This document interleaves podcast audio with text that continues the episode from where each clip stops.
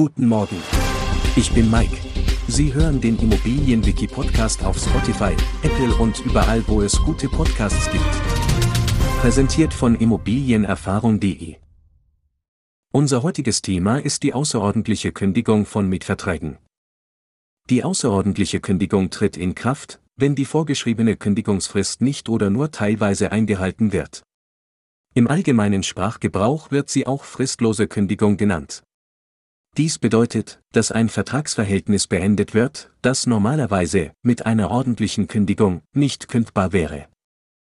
Die rechtliche Grundlage dafür findet sich in Paragraf 543 des Bürgerlichen Gesetzbuchs, der besagt, dass ein Mietverhältnis bei Vorliegen eines wichtigen Grundes von beiden Vertragsparteien fristlos beendet werden darf. Damit eine außerordentliche Kündigung möglich ist, muss ein wichtiger Grund vorliegen.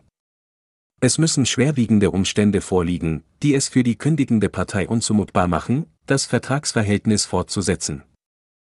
Bei Immobilien sind einige der wichtigen Gründe für eine fristlose Kündigung beispielsweise erhebliche Menge an der Mietsache, die die Nutzung der Immobilie beeinträchtigen und trotz Aufforderung nicht behoben wurden. Ein gesundheitsgefährdender Zustand der Immobilie, der eine Gefahr für die Bewohner darstellt und nicht beseitigt wird. Schwere Vertragsverletzungen durch den Vermieter oder den Mieter, die das Mietverhältnis erheblich beeinträchtigen. Mietrückstand über mehrere Monate hinweg oder ständige unpünktliche Mietzahlungen. Zahlungsverzug der Kaution, wenn die vereinbarte Kaution nicht rechtzeitig geleistet wurde. Oder die unerlaubte Untervermietung der Wohnung ohne Zustimmung des Vermieters. Es ist wichtig zu betonen, dass eine außerordentliche Kündigung ein ernsthafter Schritt ist und immer auf einer rechtlich soliden Grundlage stehen sollte.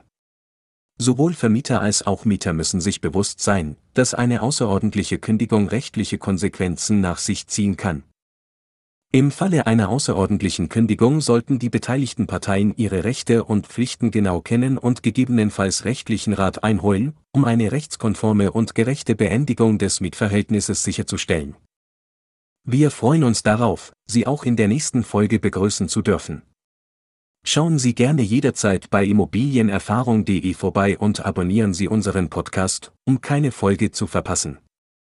Bleiben Sie dran und bis zum nächsten Mal.